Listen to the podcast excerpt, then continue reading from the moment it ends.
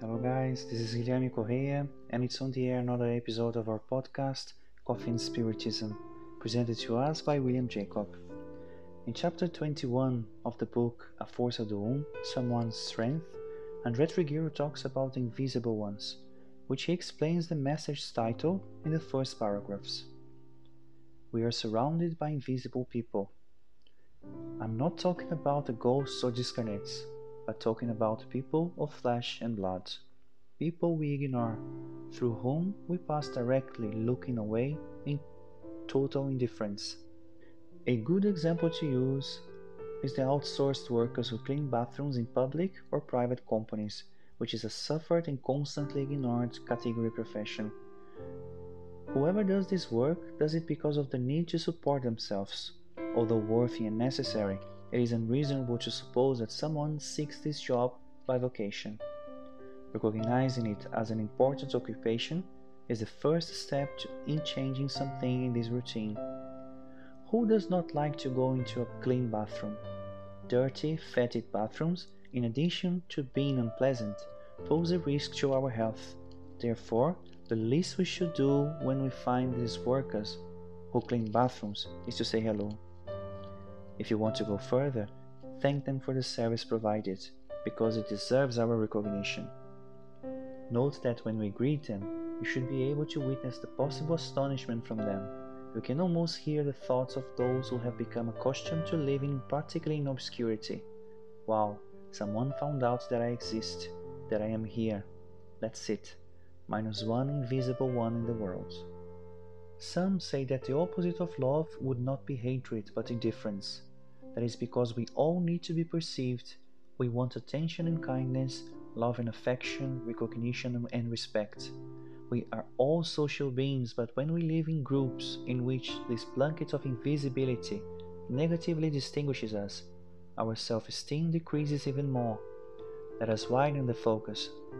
How many other people have crossed our path without us even noticing their presence? Answering Trigueiro's question, we would like to mention the motorboys, bus drivers, garbage collectors, waiters, and many others. William wants to take advantage of the approach of this episode to bring a reflection from Leon Denis, extracted from the book Here and Hereafter, in the chapter entitled Selfishness. He draws our attention to those we do not really see because they are far away, but that they are important in our daily life. Says and we quoted, Let us remember that if our houses are brightly illuminated and our hearts warmly glow, it's because men who resembles us and who like us are capable of love and suffering, are working beneath the surface of the earth Far from the blue skies and happy sunshine, they spent their lives, pickaxe in hand, delving in the entrails of the earth.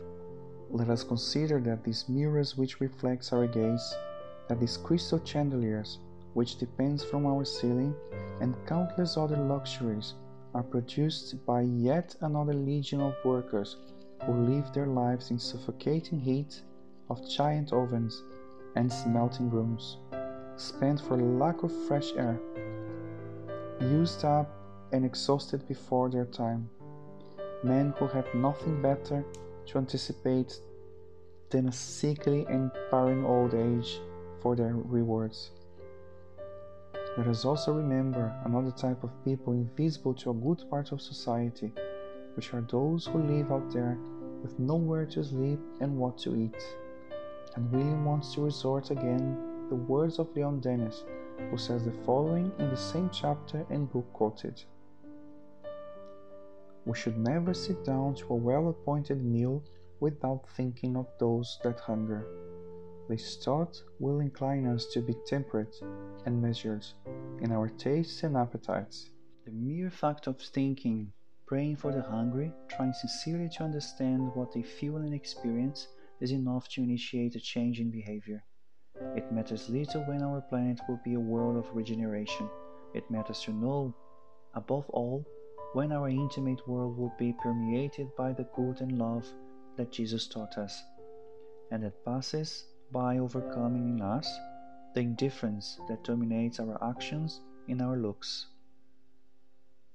To end this reflection, I repeat the questioning from before How many other people have crossed our path without us noticing their presence? See you on the next episode of Coffee and Spiritism.